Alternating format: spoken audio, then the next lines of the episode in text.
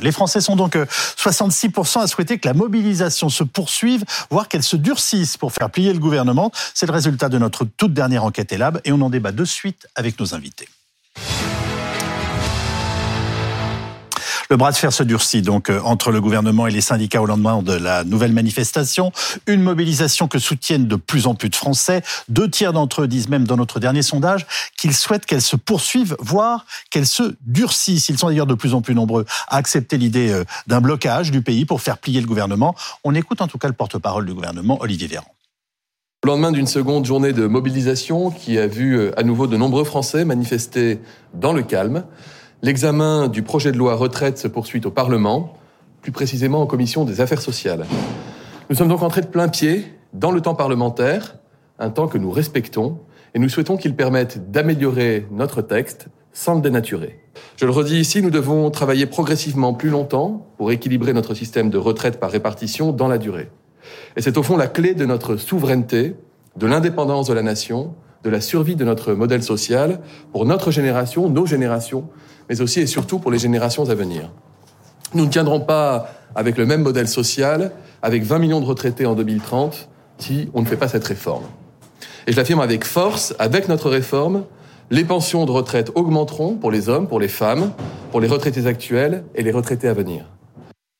Alors jusqu'où ce bras de fer peut-il aller alors qu'à la SNCF, certains syndicats ont appelé à la grève les 7 et 8 février et qu'à la RATP, ce sera le 7 et le 11 avec nous pour prendre le pouls du pays et commenter euh, notre toute dernière enquête est là, Amandine Atalaya, euh, éditorialiste politique euh, de BFM TV, Mathieu Lefebvre, député Renaissance du Val-de-Marne, Dominique Corona, secrétaire général adjoint de l'UNSA. Et Bernard Salanès, donc président de l'Institut de sondage. Et là, Mathieu Lefebvre, on a envie de vous dire, est-ce que vous avez le moral et est-ce que c'est tenable de ne pas bouger sur le totem des 64 ans.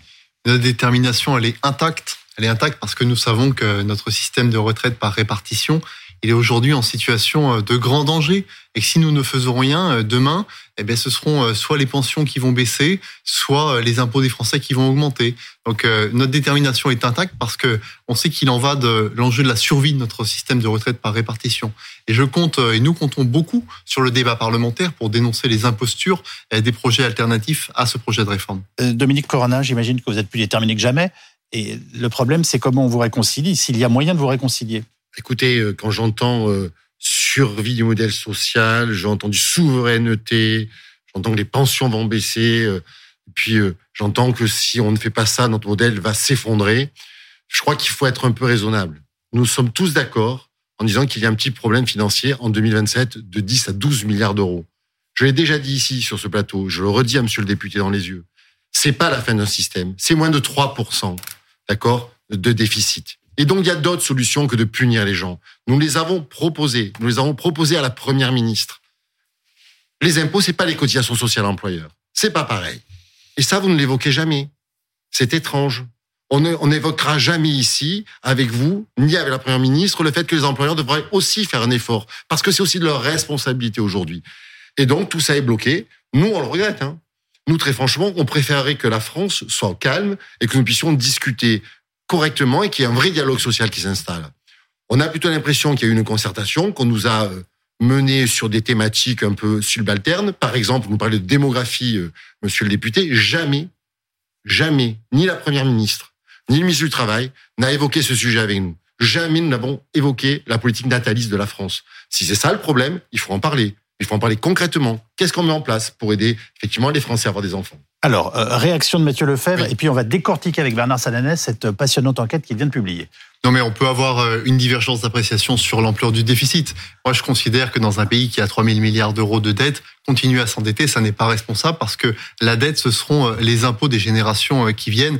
Et je considère qu'il n'est pas responsable d'enrichir nos créanciers qui sont aux deux tiers des étrangers. Je préfère, dans mon pays, que le premier budget de la France, ce soit l'éducation nationale plutôt que le service de la dette. En revanche, Monsieur Corona, vous avez raison. Il y avait des alternatives. Vous proposez une hausse du coût du travail. Moi, j'y suis opposé. Pourquoi? Parce que, comme on dit en football, on change pas une équipe qui gagne. On a baissé les impôts des entreprises et des particuliers depuis maintenant près de six ans, et ça donne des résultats. Le taux de chômage est au plus bas depuis 2011. L'emploi des jeunes est au plus haut depuis 25-30 euh, ans.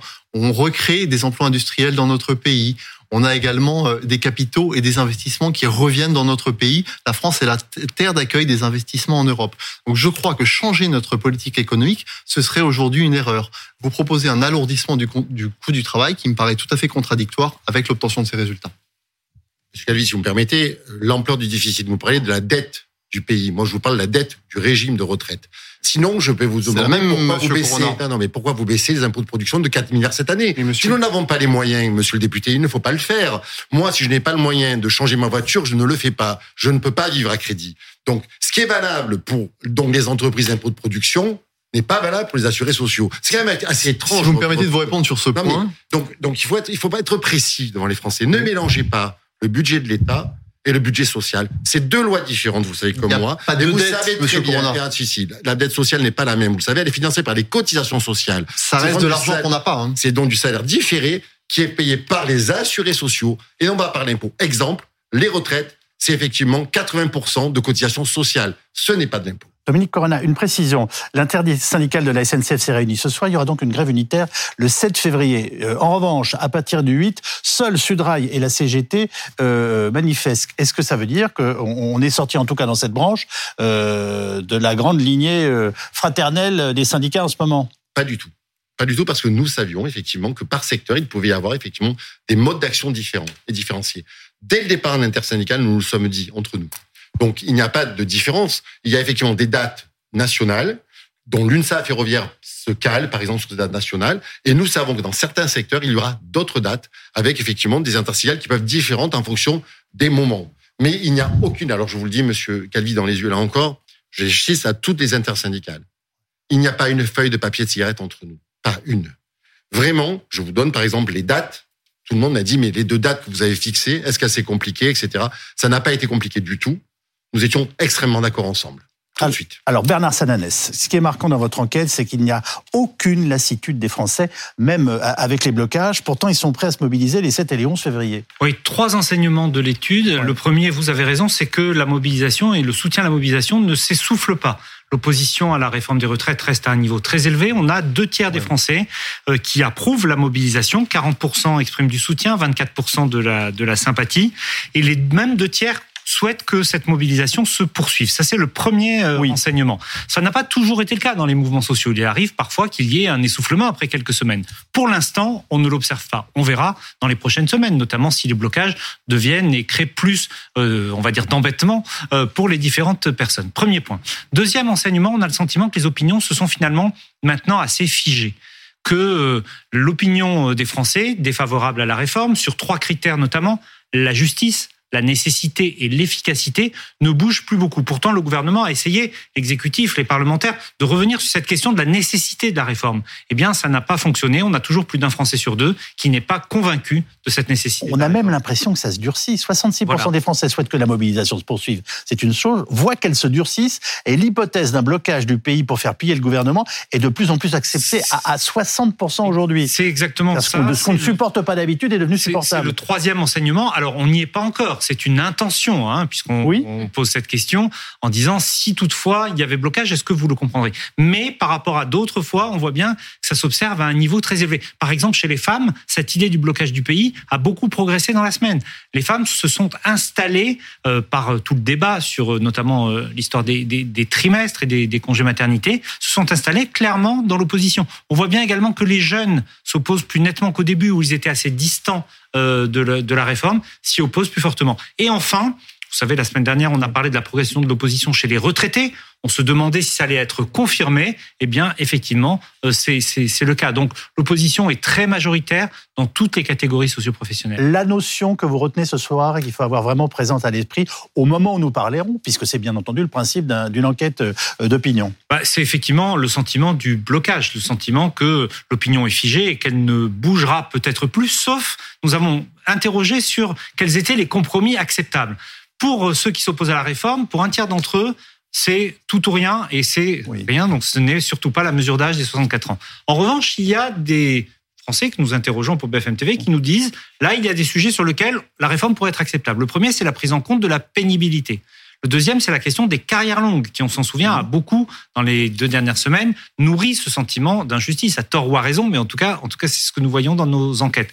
Et le troisième point, c'est la mesure dite allongement de la clause Touraine, c'est-à-dire les durées de, cotisation. Est-ce que ces différents éléments D'abord, est-ce que l'exécutif peut bouger là-dessus Est-ce que ça peut faire bouger l'opposition globale à la mesure d'âge? Je n'en suis pas convaincu. Voilà pour les principaux enseignements de notre enquête ELAB. On marque une pause et on se retrouve dans un instant pour le débat avec nos invités.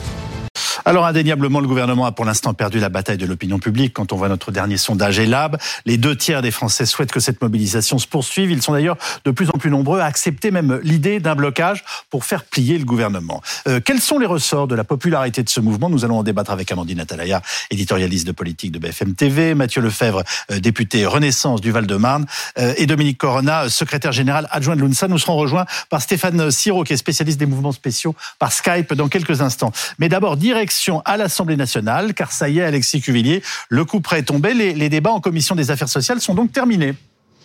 Oui, et maigre consolation pour les députés membres de cette commission. Yves, ils ont réussi à passer sous la barre des 5000 amendements restants à examiner, mais ils n'auront donc pas réussi à examiner 4997 amendements.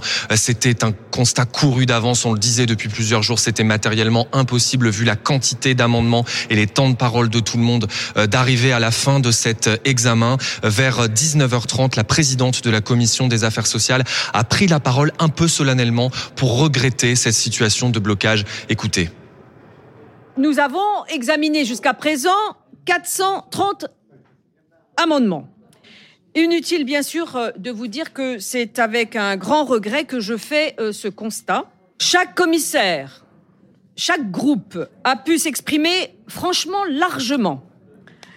Je m'en suis donc tenu au consensus sur la possibilité d'accorder à chaque groupe la possibilité, bien sûr, d'intervenir sur chaque amendement. J'espère que vous l'aurez souligné, notamment euh, les commissaires de la NUPS. Je tiens à vous dire que dans la commission des finances, c'est un pour, un contre. Et que là, tout le monde s'est exprimé, tous les groupes se sont exprimés sur chaque amendement. Donc on ne pourra pas dire que vous ne vous êtes pas exprimé ou que je vous ai bridé. Je suis désolée de vous le dire. Il y a quelques minutes, aux quatre colonnes, toutes les forces de la NUPES se sont exprimées euh, devant euh, les journalistes pour euh, assumer eh bien cette discussion qui a été animée, qui était dans le détail, pour renvoyer le gouvernement aux contradictions de son projet. Mais de son côté, le Rassemblement national, lui, a dénoncé cette stratégie d'obstruction assumée par la NUPES en disant qu'il y avait une forme de collusion finalement entre la gauche et le gouvernement pour ne pas parler dans cette commission du fond du projet la suite de la discussion maintenant, euh, ça va se passer euh, lundi. Ça sera un moment très important. L'arrivée du texte euh, dans l'hémicycle, ce sera difficile, encore pire qu'en commission, prédisait tout à l'heure, assez pessimiste, un cadre de la majorité. Merci beaucoup Alexis Cuvilli avec Jean-Baptiste Margotta en direct de l'Assemblée nationale. En, deux mots, ce qui vient de se passer là n'était pas une surprise. Est-ce que ça a une portée politique quelconque?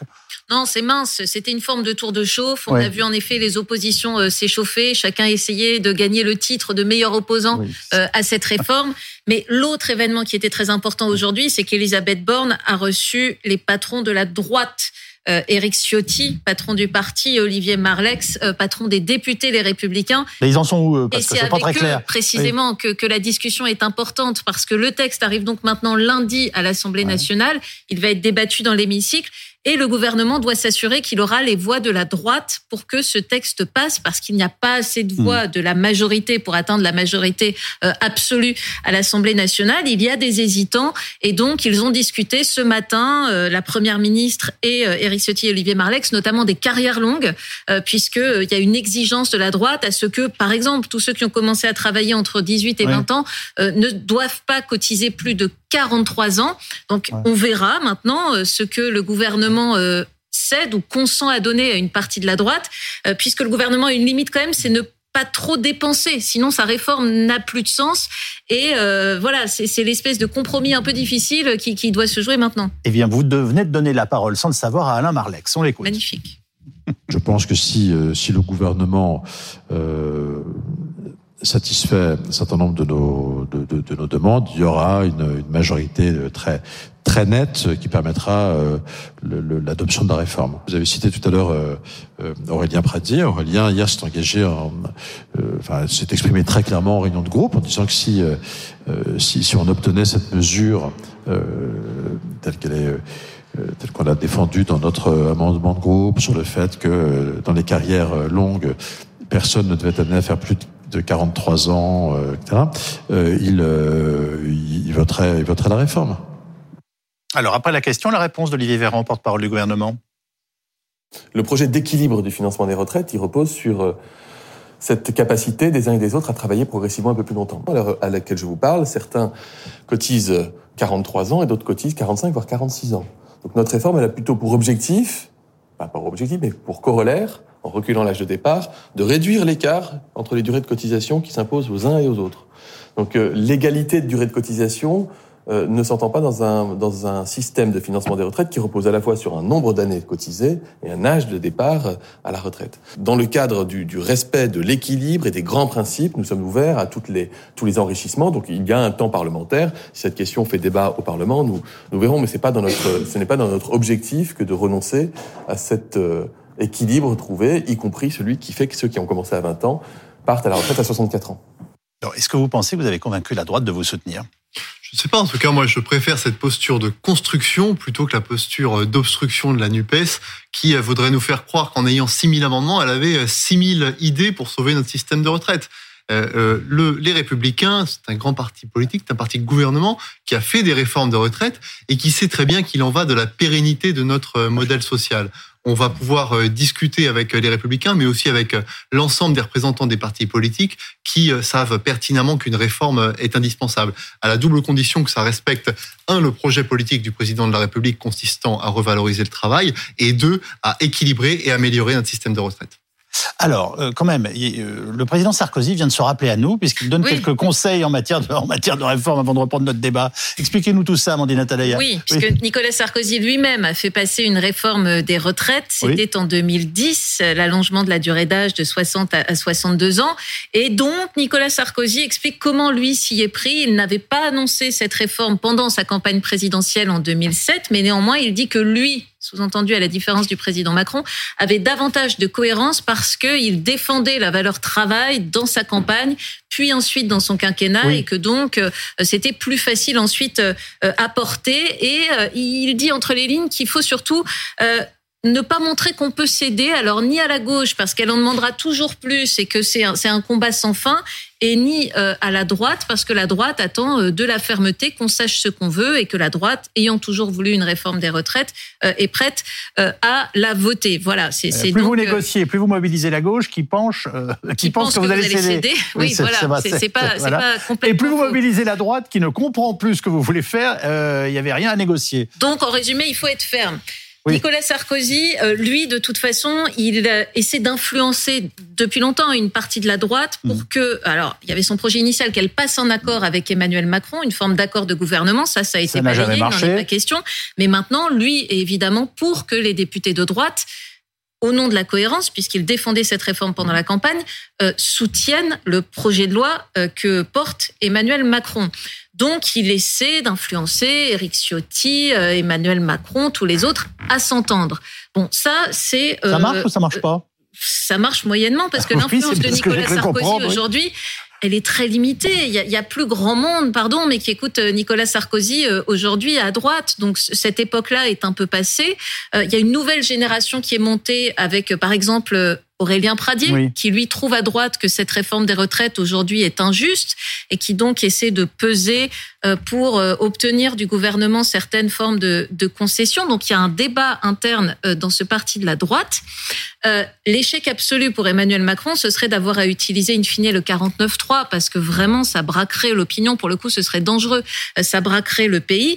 Mais c'est un enjeu qui compte aussi à droite parce que si Emmanuel Macron doit utiliser un 49-3 Éric Ciotti, le patron du parti, ben, il ne sert à rien. Ça veut dire qu'il ne tient pas ses troupes et qu'il a été incapable, malgré les promesses qu'il avait faites à Emmanuel Macron, euh, de parvenir à faire euh, voter euh, cette réforme à la fin. Donc il y a vraiment un enjeu important sur tous les plans pour la droite en termes de survie de ce parti en termes de survie de ses dirigeants aussi. Alors le ministre Gabriel Attal hier a tenu des propos en gros où il disait mais arrêtez de martyriser les Français vous les les syndicats en les empêchant de partir en les, de partir en vacances. Qu'est-ce que vous lui répondez? Est-ce que vous comprenez? Même si pour l'instant Et je le rappelle ce soir, notre enquête Lab montre qu'à 60% les Français, en dépit des difficultés que vous pouvez générer euh, par les mouvements de grève dans les transports, euh, soutiennent votre mouvement. Qu'est-ce que vous répondez au ministre? Nous remarquons que depuis quelque temps, que ce soit M. Darmanin, que ce soit Mme Borne, que ce soit M. Attal, on voit des coups de menton du gouvernement en disant ça va passer. Donc surtout vous les Français, euh, comment dirais-je, restez chez vous, n'allez pas manifester parce que de toute façon ça va passer. Soyez désabusés, rentrez chez vous. Voilà. Je pense que ça ne marche pas. Hein. C'est-à-dire qu'en fait, euh, le fait que le gouvernement essaie de dire... Il, dit surtout que les blocages des, des transports, ça pénalise toujours les mêmes Français. Oui, ceux qui partent notamment, au ski. Oui, notamment ceux, qui vont... Ceux qui partent au ski. Oui, et puis ceux qui vont travailler aussi, par la même occasion. C'est pour ça d'ailleurs. Vous les oubliez apparemment. Et vous remarquez que justement, il n'y a pas de blocage pour le moment. Ce n'est pas d'actualité. Et que s'il y a blocage, c'est parce qu'effectivement, il y aura une désespérance. la désespérance, pourquoi elle arrive, Monsieur Calvi? Parce qu'effectivement, le gouvernement préfère négocier avec les partis politiques, avec les forces vives de ce pays. C'est ça le vrai problème. C'est que depuis le début, on a concerté les organisations syndicales et on négocie avec les partis politiques. Parce qu'on dit que maintenant la bataille, elle se fait à l'Assemblée nationale. Et pourquoi nous allons manifester justement le 7 Parce que c'est le lendemain du lundi. Et c'est bien parce qu'on veut aussi prouver que dans la rue il se passe des choses que nous voulons aller. Et dernier point, je pense que le gouvernement et les députés devraient faire très attention à ce que la France des territoires qui se mobilisent la France profonde, la France des territoires qui se manifeste contre cette, cette, cette réforme. Je crois qu'il y a eu des manifestations à l'île d'Ouessant, nous m'ont dit une cinquantaine de personnes. À Lamballe, 200 personnes. On Personne Ça ne veut donc dire que quand on est député, on doit aussi savoir ce qui se passe dans ces territoires et de regarder ce que pensent les Français profondément. On ne peut pas gouverner contre la France ou contre les Français. Ce n'est pas ça être un homme politique. La démocratie, ce n'est pas ça. Ce n'est pas avoir raison contre tout le monde. Et donc, il serait quand même bien, pour éviter les blocages, justement, Monsieur Calvi, que la première ministre dise, OK, il y a une difficulté, regardons les partenaires sociaux, comment on peut la régler. Je vous donne l'exemple. Au temps de la réforme systémique, qui a été abandonnée par le président de la République, euh, c'était une grande réforme. Ne, ne remontons pas jusqu'à la réforme systémique, Ben, si vous le voulez bien. Non, Restons aujourd'hui. Nous avions un problème de financement qui se posait. Qu'avait fait le gouvernement à l'époque? Il avait mis en place une conférence des financeurs. Tout le monde était dans cette conférence pour essayer de discuter. Est-ce que là, on a fait pareil? Pas du tout. Là, on a décidé l'âge et la durée, point barre. Et donc, on nous a levé la possibilité de faire des propositions concrètes parce qu'on ne veut pas les analyser. On va écouter Mathilde Panot pour euh, la France Insoumise, qui évoque aussi euh, ses départs en vacances. Combien de personnes partent en vacances dans notre pays aujourd'hui? Je, je- je le dis, je le pose aussi. Et moi, je, je redis cette phrase qui vous paraît peut-être être une phrase comme ça, mais que je pense sincèrement. Il vaut mieux quelques jours de galère, je le dis aux Français, il vaut mieux quelques jours de galère plutôt qu'une vie ou des années de misère. Bonsoir Stéphane Siro, vous êtes spécialiste des mouvements spéciaux. Merci beaucoup de, nous rejoindre. On vient d'entendre cet échange à, distance entre le ministre des Comptes Publics euh, et le chef de file de la France Insoumise à l'Assemblée. Et pourtant, euh, le mouvement est, très populaire. 60% des Français imaginent un possible blocage du pays sans s'en inquiéter. Qu'est-ce qui vous marque en tout cas dans la mobilisation d'hier? Alors bien sûr, son côté, euh, son côté tout à fait massif, puisqu'on a atteint des records hein, en termes de participation aux manifestations. Alors j'ai bien entendu dire euh, que par ailleurs il y avait moins de grévistes euh, dans le secteur public, hein, puisque des chiffres sont vite publiés dans ce secteur. Mais justement, c'est assez intéressant, je pense, parce que si vous avez d'un côté euh, un peu moins de grévistes dans le secteur public, mais qu'en revanche les manifestations sont beaucoup plus populaires, beaucoup plus nourries, ça, ça veut donc dire qu'il y a de nouvelles catégories qui se sont jointes à ces manifestations. Et pas seulement, comme on le dit souvent, les catégories composées euh, de salariés de la fonction publique. Ce qui laisse entendre que probablement on a dû avoir dans ces cortèges euh, beaucoup plus massifs que euh, le 19 janvier des salariés du secteur privé qui probablement eux-mêmes se sont pour certains d'entre eux mis en grève, sans doute un peu plus de jeunes également, sans doute aussi un peu plus de retraités qui eux-mêmes aujourd'hui dans les études d'opinion expriment leur désaveu de cette réforme, ce qui n'était pas forcément autant le cas il y a encore quelques semaines. Euh, donc on peut aussi l'interpréter de cette manière-là, ce qui montrerait au fond que euh, le mécontentement et le mouvement est en train finalement de faire tache d'huile et de rejoindre au fond euh, petit à petit le niveau de désaveu qui est celui exprimé dans les sondages parce que là aussi on peut l'observer quand on regarde les précédentes tentatives de réforme des retraites qui souvent en effet étaient plutôt rejetées par l'opinion. Mais à un tel niveau, ça c'est quelque chose de parfaitement inédit. On a des études d'opinion euh, qui ont été récemment publiées qui montrent que dans toutes les catégories socio-professionnelles, sans exception, dans toutes les catégories d'âge, sans exception, il y a un rejet majoritaire de cette réforme. Donc tout ça veut bien dire évidemment quelque chose, et on peut penser que les prochaines journées de mobilisation seront certainement elles-mêmes très fréquentées, peut-être même encore davantage, si le gouvernement ne veut rien concéder au fond de cette réforme. Est-ce que ça peut durer, cette mobilisation? Et je vous rappelle qu'en 2010, les défilés et les mobilisations avaient aussi été extrêmement importantes, mais que la réforme euh, a bien eu lieu. Alors je pense que euh, le gouvernement, euh, manifestement, joue la carte de la montre, jouant par ce biais-là sur le légalisme des organisations syndicales, que certaines d'entre elles, en effet, ont, ont exprimé en disant un mot plus ou moins couvert qu'une fois que le processus parlementaire serait achevé, le mouvement lui-même aurait du mal à, à, se poursuivre. Euh, donc on a sans doute ce facteur du temps euh, qui, qui joue et qui est lui-même un enjeu, d'où les décisions qui ont été prises de faire en sorte que les débats parlementaires ne soient pas extensibles comme ils auraient pu l'être si le gouvernement n'avait pas fait un certain nombre de choix qui, ont, qui, ont, qui sont ceux qu'il a fait, notamment qui limitent donc le nombre de jours qui sont consacrés au, au débat parlementaire. Après, la question qui peut se poser, c'est évidemment de savoir si, y compris au terme de cette chronologie, le mouvement social s'apaisera. Ce qui n'est pas une certitude, parce qu'on a quand même une conjonction d'éléments euh, qui là aussi sont très forts et qui euh, font de ce, mouvement et de la période une période assez différente des précédentes. Euh, les Français doivent quand même avaler, j'allais dire, un certain nombre de couleuvres extrêmement épaisses, même si on parle beaucoup de boucliers en matière d'énergie ou dans mmh. d'autres d'autres domaines, mais vous avez quand même cette conjonction d'éléments qui sont euh, d'une part euh, l'inflation, euh, qui, ce qui dans la plupart des cas n'est pas couverte par les hausses de salaire qui sont à la même hauteur. Vous avez tout un contexte global qui produit un mécontentement diffus. Et donc ce mécontentement diffus, on peut penser qu'évidemment, il est très largement capté par le mouvement social actuel, et c'est sans doute ça qui fait son, son côté massif et qui fait aussi ce résultat que vous donniez euh, de l'opinion publique qui est prête à accepter au fond, hein, en dépit de ce qu'on peut entendre ici ou là, mais qui est prête à accepter au fond une situation de, de blocage, hein, c'est-à-dire euh, des grèves reconductibles au fond. Hein, c'est ça quand on parle euh, de blocage en matière de conflits sociaux, et, qui est tout à fait prêt à assumer cela, tout simplement parce que je pense aussi que pour beaucoup, cette réforme est une réforme qui renvoie en quelque sorte 40 ans en arrière.